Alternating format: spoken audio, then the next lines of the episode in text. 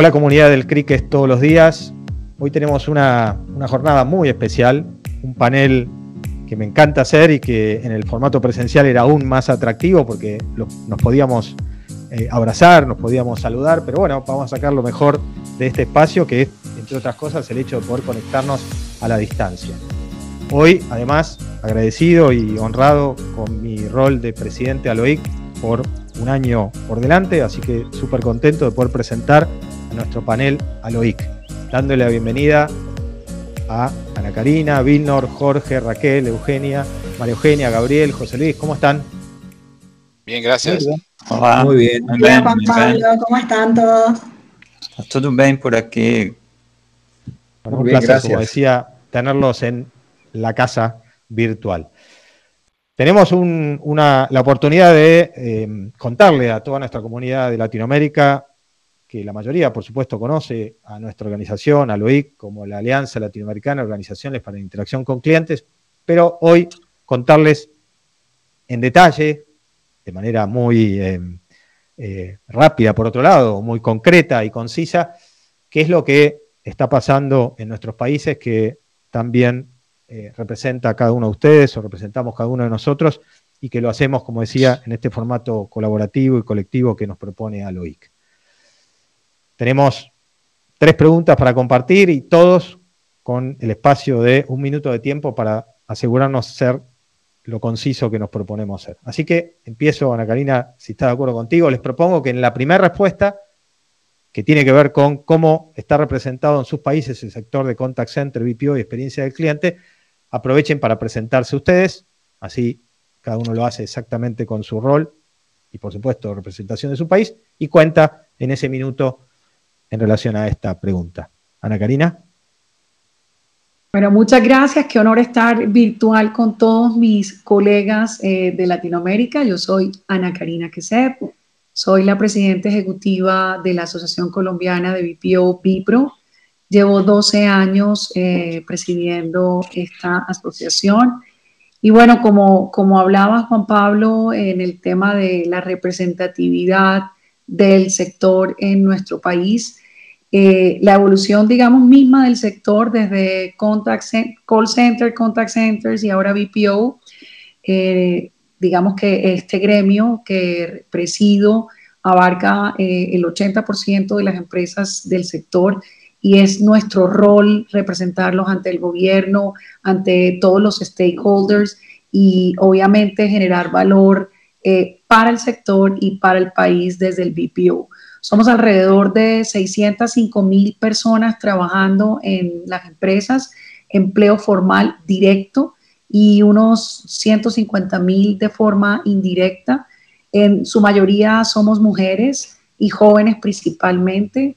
Aportamos eh, a la exportación de servicio 1.500 millones de dólares eh, y somos el 3% del Producto Interno Bruto del país. Superamos ventas de 12 billones de pesos eh, y obviamente estamos eh, acompañando el crecimiento del sector y es de todo nuestro interés que la oferta local, la exportación de servicio y la inversión de nuevos jugadores eh, sea fundamental para el crecimiento del sector. Esa es la representación que tenemos hoy de nuestro sector y obviamente acompaña a dos puntos muy importantes y no me quiero extender.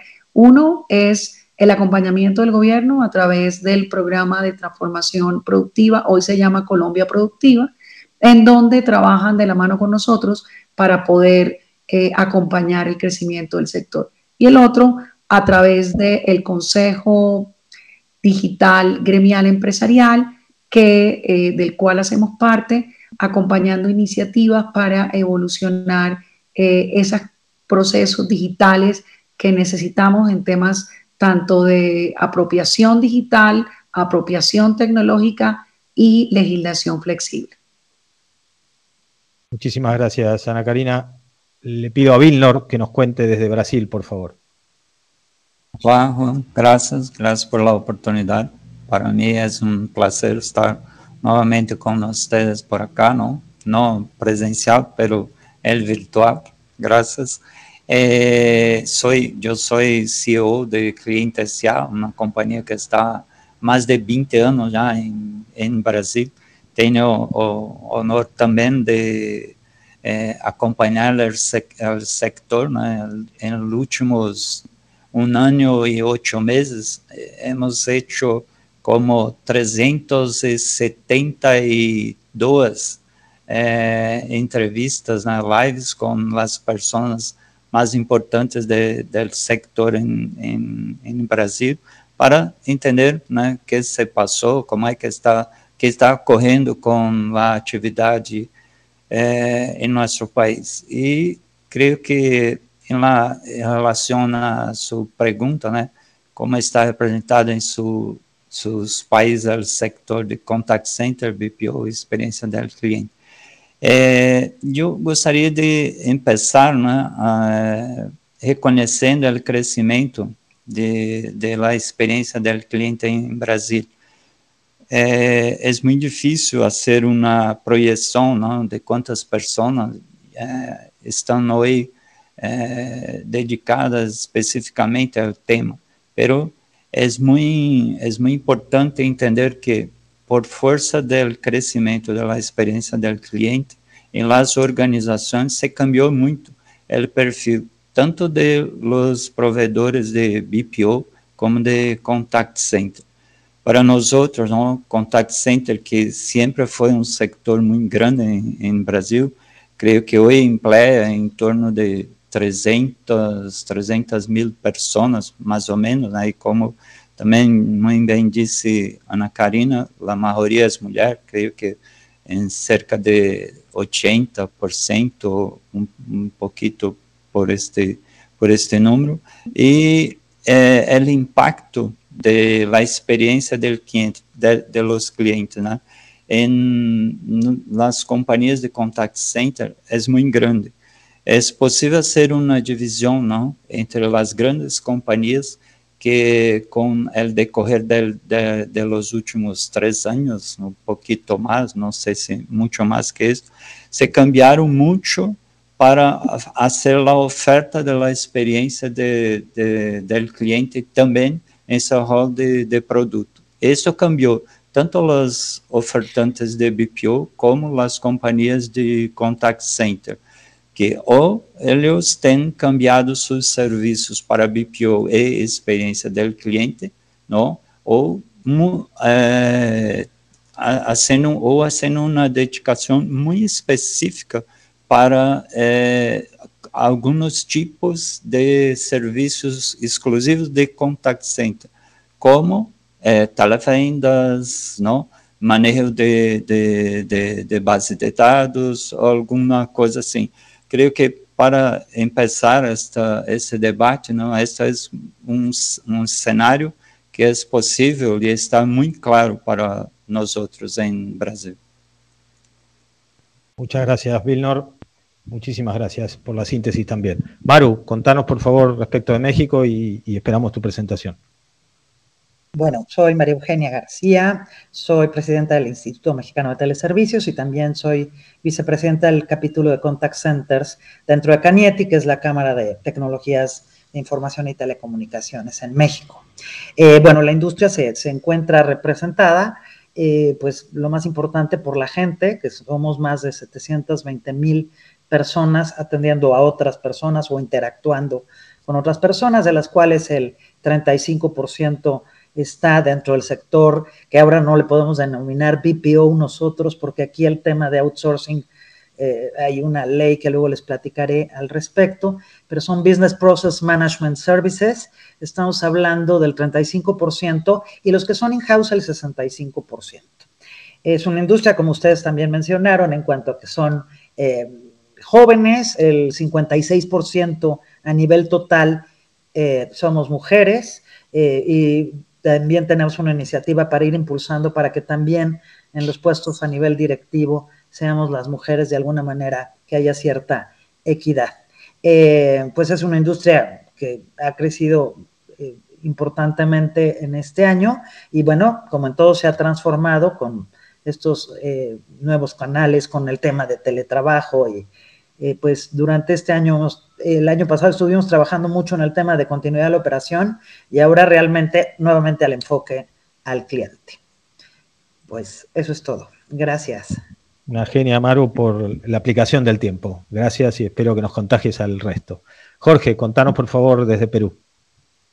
Hola Juan Pablo, ¿cómo estás? Saludos a todos y muchas gracias por la invitación a, este evento virtual. Yo creo que muy pronto regresaremos a los eventos presenciales, así que espero que eh, eso pase en los próximos pocos meses. Para contarles un poco, mi nombre es Jorge Muguerza, yo soy director de APEVIT. En Perú, digamos, tenemos varias eh, organizaciones eh, que representan esta industria. Una de esas principales es, es APEVIT, asociación que represento, es la Asociación Peruana de BPO y ITO. Lo que hacemos nosotros es, eh, efectivamente, hemos pasado del call center a contact center, a BPOs y, y, con tecnología, con Information Technology Service. es decir, hay todo un ecosistema de servicios que se está se está uniendo y, juntando justamente para, eh, em, digamos, dar soporte a todo el crecimiento que hemos tenido nosotros en Perú en los últimos años, salvo la coyuntura actual. Así que eh, muy contento de estar aquí eh, y representando a PEVIT, así que tenemos hoy mucho para, para decir y aprender. Muchísimas gracias, Jorge, también por tu síntesis. José Luis, ¿nos querés comentar respecto de Bolivia, por favor? Listo, Juan Pablo, un gusto saludarte, un gusto saludar a todo el panel, de tenernos acá presentes eh, y te felicito por tan muy buena iniciativa, Juan Pablo. Bueno, a ver, eh, con respecto a, Bolivia, eh, nosotros estamos representados en estos momentos por la Cámara Boliviana de Experiencia al Cliente y Contact Center. la, la, cámara se llama CBSIC, eh, esta cámara la formamos eh, hace, empezamos a, formarla hace cuatro años, pero realmente está constituida hace dos años, legalmente constituida. Eh, esto empezó a través de una iniciativa de, de, Conecta, la cual es una compañía de call center, contact center y BPO acá en Bolivia, el cual yo también la presido. Eh, Conecta comenzó a realizar congresos anuales en los cuales fueron llamando a distintos actores de la industria y los distintos actores de la industria, tanto in-house o out-house, estuvieron de una manera en participación de lo mismo. Tenemos muchos clientes que, eh, que tienen su propio call center pequeño y hemos cada vez hemos tratado de ir incorporando ya sea a las compañías o a las empresas que hacen el servicio de, de, contact center o call center o PO dentro de lo que significa eh, las ocho empresas que estamos afiliadas a la Cámara. A diferencia de lo que yo estoy escuchando antes, nuestra industria está muy inmadura en Bolivia. Yo creo que se debe a las condiciones actuales de mercado y contexto, la que no nos permite desarrollarla. Eh, en cuestión de hombres, tenemos un 40% de hombres en la industria, 60% de mujeres, y eh, yo diría que en los próximos años viene una evolución muy positiva porque hemos visto que hay un, buen, este, un buen, digamos, un buen eh, incentivo en lo que significa las mismas empresas en el desarrollo, pero no así del Estado. Así que creo que aquí la Cámara está haciendo, luchando para que para subsistir y hay un tema importante. La empresa del, la, empresa del Estado del call center, eh, digamos que demanda mayor cantidad de, eh, de, usuarios, pero solamente para atender al Estado, y el resto, yo diría que somos el 65%, que con el 35% son las empresas del Estado, que no está afiliada a, nuestra CBSIC, y el 65% que somos empresas privadas y al cual damos servicio a empresas privadas.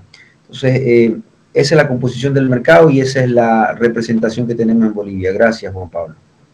Gracias, José Luis. Gracias a vos. Raquel, por favor, contanos la visión desde Paraguay. Buenas tardes a todos, gracias Juan Pablo por la invitación. Bueno, yo soy Raquel Dentice, directora de Voltis en Paraguay. También soy actualmente presidenta de la Asociación Paraguaya de Centros de Contacto AMBPO. Bueno, un poco nuestra industria es una industria que fue creciendo eh, y donde tenemos todavía mucho por crecer. Eh, un 70% todavía es eh, posible poder realmente convertir y un 30% hoy maneja todo lo que son las empresas de BPO en el país generamos en estas empresas más de 10.000 empleos, de los cuales más o menos 2.000 empleos están asociados a exportación de servicios. Actualmente uno, los principales destinos son Argentina, Chile, Bolivia, Colombia, España. Eh, y es una industria eh, en la cual emplea un 85% de jóvenes en busca de su primer empleo. Eh, en Paraguay lo interesante es que está todo por hacerse y donde realmente el 70% de la población es gente joven, con lo cual ahí tenemos un, buen potencial de, de Paraguay trabajamos de la mano del gobierno, con lo cual hoy estamos fuertemente impulsando que Paraguay pueda ser convertido en un gran hub de exportación de servicios. Gracias Raquel, gracias también por la síntesis. Gabriel, ¿nos querés contar desde Chile, por favor? Sí, bueno, buenas tardes a todos. Gracias Juan Pablo por la iniciativa. La verdad que es necesario y creo que una, una, idea muy, muy, muy buena de poder este, compartir este espacio con ustedes y, y poder este, hacer un benchmark con los países, ¿no? Que es un poco la idea también como asociación que en algún momento se planteó. Eh, Chile guarda una proporción, obviamente, como su tamaño de población, en el orden de 17, 18 millones de personas, comparado con un Brasil o con un Colombia, la cantidad de personas que trabajan en la industria eh, es incluso menor que esa proporción, dado los números que decía Vilnor o que comentaba Ana Karina hace, poco. Eh, pensar que justamente Raquel acaba de, comentar que efectivamente desde Paraguay hoy se atienden también eh, eh, clientes desde Chile. Es decir, Chile empezó en el año 2007, 2008, 2009 a, deslocalizar muchos servicios en Perú, fuertemente en Colombia. así que era muy normal que muchas empresas, muchos centros de contacto chilenos eh, abrieran locaciones o, tuvieran su, sucursal o, otra, otra, otro, otro site en esos países, incluso en muchos lugares de, Colombia particularmente. Eh, y ahora Paraguay es una realidad también con una deslocalización tan cercana. Con Argentina también hubo un momento, un intento, pero realmente la barrera idiomática, llamémosle por el tono que es tan, tan diferente, hizo que no fuera posible y también por la inestabilidad del tipo de cambio y por los temas de, del pago de servicios de exportación, con, las barreras arancelarias que en Argentina existían. Pero lo que quiero con esto resumir es que es un país donde hay bastante menos posiciones que, Colombia y que Perú, eh, incluso proporcionalmente eh, comparando sus poblaciones, ¿no? dado por esta deslocalización. Es un país que se caracteriza por pagar el salario más alto de la región, eh, por lo tanto, em, es una industria que, el gobierno la tiene muy identificada eh, y, justamente es el rol que juega la Asociación Chilena de Empresas de Call Center, de la cual presido hace siete años. Mi nombre es Gabriel Barrio Nuevo, no lo había dicho antes, pero vos me, presentaste. Y, digo, es importante y yo la representatividad la veo más que por la cantidad de asociados que podamos tener o de posiciones que podamos representar de manera conjunta, porque el gobierno nos tiene eh, bien identificado y nos llama cada vez que eh, es necesario regular algo que tenga que ver con esta industria, con este sector. Nosotros no, agrupamos solo a, las empresas de cobranza, esas empresas tienen una asociación propia, más pequeña, claro. El resto del Customer Service y televenta y demás está dentro del paraguas de nuestra asociación y es, ahí donde te puedo eh, confirmar que efectivamente hemos participado en, en las cámaras de trabajo del Senado de la Nación de Chile, eh, en, todas las redacciones de leyes eh, donde fuimos escuchados, eh, atendidos y hemos podido dejar clara nuestra postura sobre la ley, obviamente, de teletrabajo y otras que, comentaré más adelante, pero siento que era necesaria el rol de activo de esta asociación representando a, sus socios de manera individual, donde es imposible ¿no? poder enfrentar ciertas problemáticas de la, de la, industria transversales a todas las empresas y con un interés que está eh, por encima del, individual de cada uno de, sus socios. ¿no? Muchas gracias, Gabriel.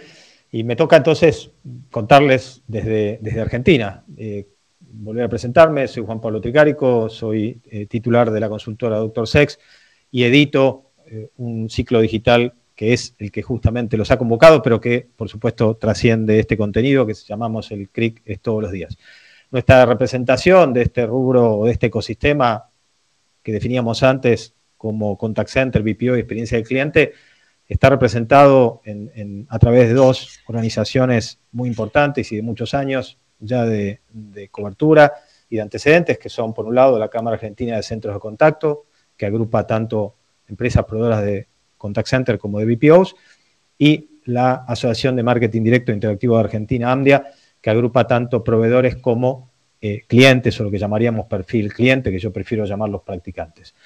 Pero por otro lado, además, si queremos y cuando nos proponemos dimensionar este, este ecosistema, obviamente el rol protagónico que año tras año van tomando los propios desarrollos internos o in-house, como se lo llama genéricamente en la región, que realmente trascienden, obviamente, eh, lo que tendría que ver con la tercerización, sino que también tiene que ver con la autogestión. Y, como decía antes, pensando en este ecosistema ampliado en contact center, BPO y experiencia del cliente, nuestro, nuestro cálculo es que hay alrededor de 300.000 personas empleadas en esta actividad, pero claro, muchas de ellas incluso en funcionalidades vinculadas a eh, la gestión directa con eh, clientes.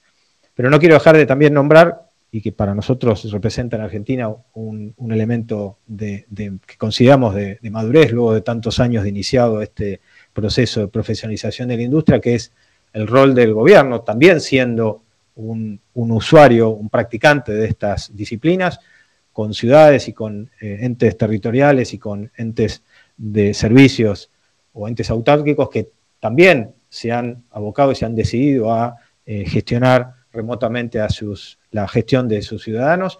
Por otro lado, ver presente en muchas currículas universitarias la presencia de estas prácticas como parte del contenido académico y por último también el contar con una prensa especializada de muchos años de desarrollo y que realmente para nosotros es un orgullo poder contar entonces que el ecosistema tiene este grado de, eh, complejidad o de, de apertura nada, aquí entonces contarles, sacarme mi sombrero de moderador y ponerme mi, sombrero de, Argentina, que obviamente súper orgulloso de representar a mi país. La segunda pregunta o el segundo tema que nos proponemos entonces contarle a nuestra comunidad en Latinoamérica es sobre cuál es el marco regulatorio para dichas actividades, para nuestras actividades en cada uno de nuestros países. Quiero volver a proponer, empezar por Ana Karina, por Colombia. Bueno, eh, aquí no hay un marco regulatorio específico para el sector de BPO. A nosotros eh, realmente el marco regulatorio que tiene el sector es el mismo que cualquier actividad económica y de comercio normal que tenga, eh, eh, digamos, en, la economía colombiana. No existe una regulación específica. ¿Qué existe? Un acompañamiento quizás en temas de protección de datos, que, en donde nosotros somos actores, pero que no es específica para el sector, sino que es transversal. Existe un tema de trabajo remoto que es también transversal, a lo cual nosotros hemos venido como adoptando como propio y obviamente liderando en algunos de los temas y el tema de zonas francas eh, para servicios y exportación de servicios, que también lo hemos venido adoptando como propio, sin embargo, es una legislación igual para todo el sector de la economía nacional. Gracias, Ana Karina. Gracias por la síntesis. Vilnor, ¿cuál es el estado de situación, regulación Brasil? Eh, nosotros tenemos una, una, que es una ley, pero ela es só sobre la, eh, o serviço de atención al cliente. Acá es llamado de ley de saque. Y lo que pasa es que con, la, con, la, con, con el impacto de, de, del tema de Covid em Brasil, não? É, a atividade foi, se considerou como uma atividade essencial para que não se cerrasse e por isso tem, tem um impacto que, que vai não sobre, só sobre a lei de, saque, mas também tem a operativa, né, que é a, a regulamentação dos espaços, como quando se habla sobre a operação de, de los contact centers, né, quando é de, de, de, los, de los atendentes.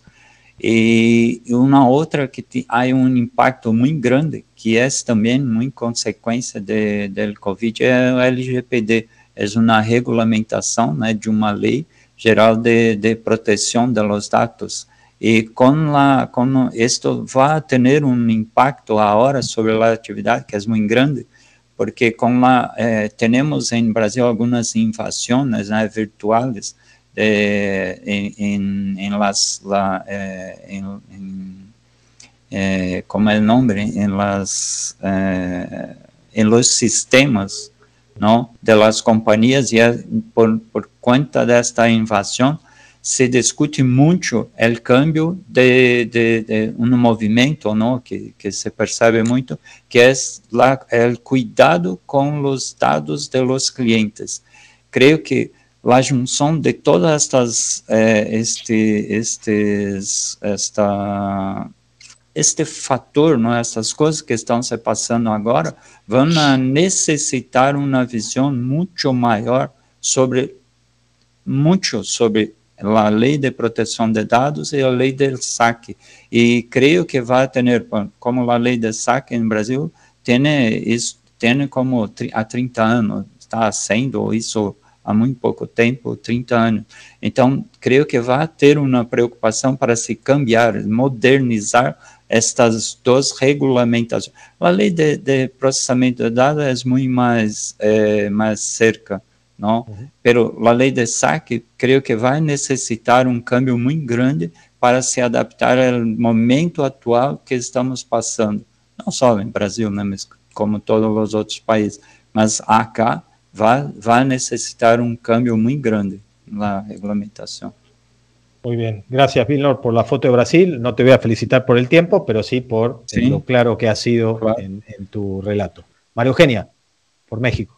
Eh, bueno, eh, pues como en otros países también nos apegamos a, eh, regulación transversal, es decir, cosa que es para diferentes empresas. No tenemos específicamente una para nuestro sector, sin embargo, este último año hemos eh, los legisladores han estado muy activos con iniciativas y con leyes que han afectado a la industria. Una es todo el tema de la organización del teletrabajo, que, de alguna manera, bueno, pues resuelve ciertos temas que no estaban considerados antes y que ahora pues somos grandes usuarios de esos temas de, teletrabajo. Y otra muy importante es el de la subcontratación, que aquí eh, con el afán de evitar a esas empresas de outsourcing que ponían solo al personal, de alguna manera, eh, solo al personal bajo una nómina de outsourcing, pues de, alguna manera tomaron parejo y también esto afectó también a la subcontratación de servicios.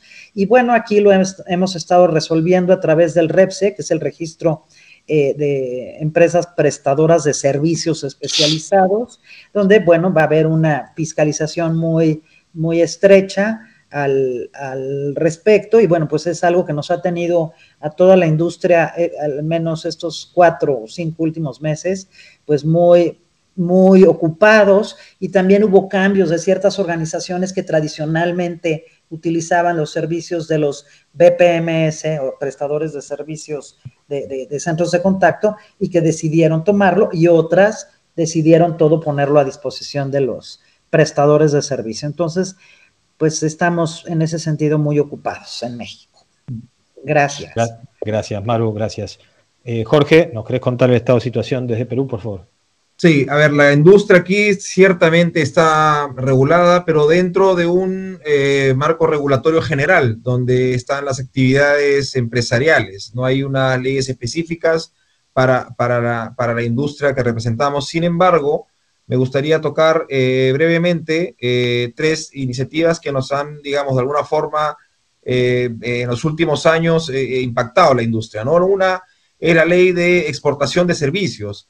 Dentro de Perú, hace unos años se dio la ley de exportación de servicios, en la cual se empleó a muchos jóvenes y dábamos muchos servicios, ya sea de atención como de venta, en, primero en los países de Sudamérica, luego Europa y ah, tenemos muchos, muchas empresas que dan servicios a, clientes en Estados Unidos, Canadá. Entonces, eh, ha crecido eso justo eh, gracias a, la ley de exportación de, servicios. Por otro lado, la ley de teletrabajo. La ley de teletrabajo era una ley que tenía mucha oportunidad de mejora, o sea, era muy poco práctica y, em, digamos, eh, lo utilizaba muy poca gente. Ahora, con la coyuntura actual, eso hubo iniciativas legislativas que hicieron que esta ley tenga, eh, sea bastante más, eh, digamos, eh, flexible y, se pueda las empresas a poder adecuarse. Yo creo que todavía está en una etapa de, mejora, pero por lo menos avanzó, que estuvo estancada muchos años ahí. Y finalmente hay ahí una iniciativa, que todavía no es una ley, por el lado de la tercerización de servicios. ahí hay todo un tema que, este, digamos, todavía no, no me atrevo a decir qué va a pasar porque estamos en plena, en plena controversia y, discusión al respecto, pero que probablemente en algún momento de, los próximos meses eh, va a definir este, algo la ruta de, esta industria. Muchísimas gracias, Jorge. Gracias. José Luis, ¿nos querés contar desde Bolivia, por favor? Sí, claro, Juan Pablo. Bueno, mira, acá en realidad la actividad de contact center no se encuentra regulada o de envío o de call center. Eh, la actividad se encuentra dentro de cualquier giro comercial de una empresa comercial o de servicio. Eh, es más, la Cámara de Contact Center ha estado en estos últimos años eh, haciendo algunos cambios. Por ejemplo, en la ley de impuestos hemos sacado una normativa específica para la exportación de servicios que ha favorecido la industria, pero está dentro de la parte de impuestos. En la ley de contrataciones o sistemas terciarios hemos podido conseguir que haya outsourcing, porque antes no se reconocía el outsourcing, siempre y cuando ese outsourcing sea parte, eh, sea reconocido por la empresa a la cual hace el outsourcing. En otras palabras, no se transfiere el riesgo, el riesgo sigue siendo el mismo. Eh, con respecto a la ley de teletrabajo, hemos sido el primer sector que eh, gestionó esta ley y fuimos el primer sector en Bolivia que realmente se, se adecuó rápidamente. la ley de protección de datos no se ha dado aún todavía, y lo que significa eh, la ley laboral se encuentra todavía bastante inflexible y estamos buscando la ley por hora o media jornada. ¿no? Eso con respecto a, lo que es nuestro sector. Gracias. Gracias, José Luis. Gracias por la síntesis. Raquel, nos contás desde Paraguay, por favor.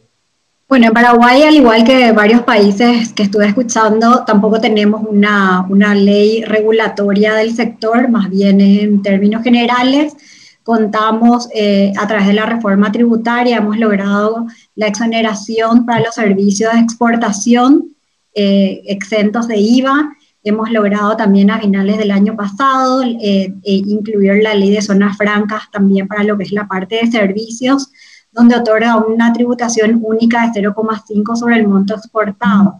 Contamos también con la ley Maquila, que favorece la producción de bienes y servicios para la exportación con un impuesto único del 1%, y la ley 6090 que promueve las inversiones de capital de origen nacional y extranjero, que determina un eh, arancel cero para determinados bienes. Eso es un poco lo que hoy, digamos, contamos en cuanto a marcos regulatorios. Muchísimas gracias, Raquel. Gabriel, nos contás desde Chile, por favor. Sí, bueno, eh, a diferencia de todos los países, en el 2019 eh, salió la ley 21.142 que incorpora en el Código de Trabajo el, contrato de teleoperador, la ley llamada de teleoperador, de la cual fuimos eh, partícipes en su redacción de 2016 hasta 2019, donde se promulgó finalmente, y que regula específicamente la actividad como tal, porque, porque acá se considera, y comparto, era una actividad específica que requería su, su especificidad y su regulación eh, para, sí misma. ¿no?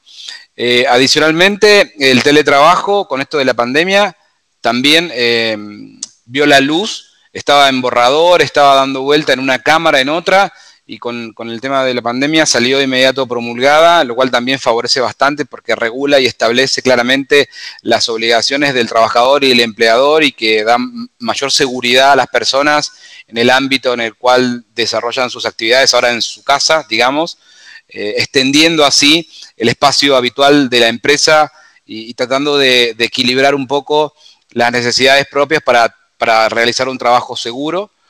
Eh, esas dos eh, me encantan y participamos activamente de, ambas. Y, en cuanto a protección de datos, hace muy poco salió una, ley específica similar a, no molestar para, en el ámbito de la cobranza para no llamar más de tantas veces eh, por cierto periodo de tiempo, por semana o por mes, a, los deudores para, cobrarle, eso ya está regulado. Y ahora está a punto de salir, y de la cual también fuimos consultados y participamos, em, la de, y esto te muestra el avance que tenemos en relación a la región, ¿no? Eh, el identificador de número, eh, cuando para, poder, muchas empresas cambian el número de salida para poder lograr contactar en una venta o en una cobranza. la idea de esta ley es obligar a las compañías a tener un número claramente identificado y público del cual van a llamar a sus, a sus contactos, clientes o potenciales clientes, de forma de que no haya eh, duda de que si la persona atiende la llamada sea efectivamente que la quiere atender y que no fue como engañado o burlado por, esta, por este cambio de número. ¿no? Así que ese es un poco el marco que vivimos acá en Chile. Muchísimas gracias, Gabriel. Y para contarles desde mi lugar entonces por Argentina, eh, contarles que fuimos, y ustedes lo saben, el primer país en, eh, en contar con una ley de habeas data y de obviamente arreglarla suficientemente a tiempo y con una profundidad que, por lo menos para nosotros y en este ecosistema, nos, nos representa muy bien en el sentido que nos ha dado la posibilidad de contar con la veña de la Comunidad Europea como país de protección adecuada, lo cual hace que para ciertos servicios de valor agregado, donde hay implícito tratamiento de información y de datos personales, hace mucho sentido, por lo menos como parte de la oferta diferenciadora desde Argentina. Aunque la podamos nombrar como una regla transversal, lo que sí puedo decir es que nuestro ecosistema es uno de los ecosistemas más cumplidores en este sentido, como lo son seguramente en cada uno de sus países. Por otro lado, el hecho de contar con una ley de defensa del consumidor que ha sido eh, año tras año y ahora está en una estancia nueva de ayornamiento, justamente enriquecida con todo lo que es la, la problemática de la transaccionalidad remota, que hace que nuestras organizaciones, en términos de lo que tiene que ver con la venta a distancia o el e-commerce tenga reglas muy específicas y, por supuesto, más exigentes que en la venta presencial. También, eh, al igual que muchos de sus países, desde eh, la situación de COVID, eh, se ha promulgado una ley de teletrabajo, que nuestro ecosistema ha sido uno de los primeros en adaptarse y en cumplirla por una razón obvia de que no se podía perder operatividad. Pero además contamos específicamente con dos reglas una que tiene que ver con eh, el registro No Llame a nivel nacional, que ya tiene casi ocho años y un registro que se ha ido poblando de teléfonos, lo cual es una excelente noticia porque hace que eh, podamos realmente contar con los datos de los clientes que están interesados en una relación a distancia, por ejemplo, para una operación comercial. Y por último, el contar ya desde hace algún tiempito con un marco laboral específico que permita y da luz a cuál es esa tarea que realiza nuestro ecosistema y que es, como, como ya lo saben todos, tan, tan específico que supone y requiere de una norma o una regla específica. Y por último, hace muy poquito se proclamó a nivel nacional la Ley de Promoción de Economía del Conocimiento, que trae para algunas de las áreas de, de, las funcionalidades o empresas o tipos de empresas dentro del gran ecosistema de contact center, BPO y experiencia del cliente, algunas buenas ideas para, por ejemplo, promover el desarrollo de tecnología aplicada a esta industria. Así que, la verdad, en los últimos tiempos mucho movimiento y, siempre muy activas las dos cámaras que mencioné al principio, la CAC y AMDIA, colaborando en este proceso frente a, al Estado y frente a los poderes legislativos. Así que muy, mucho para contar de ese sentido, igual que cada uno de sus países. Hemos completado la segunda pregunta, pudimos hacer entonces una foto de cómo están nuestros países en términos de representación, alcance, profundidad y también en relación al marco regulatorio, lo que demuestra que toda nuestra región es absolutamente una, una región entendida, una región preocupada y una región que alienta y que busca alentar cada vez más estas herramientas o estas estrategias de trabajo. Muchas gracias.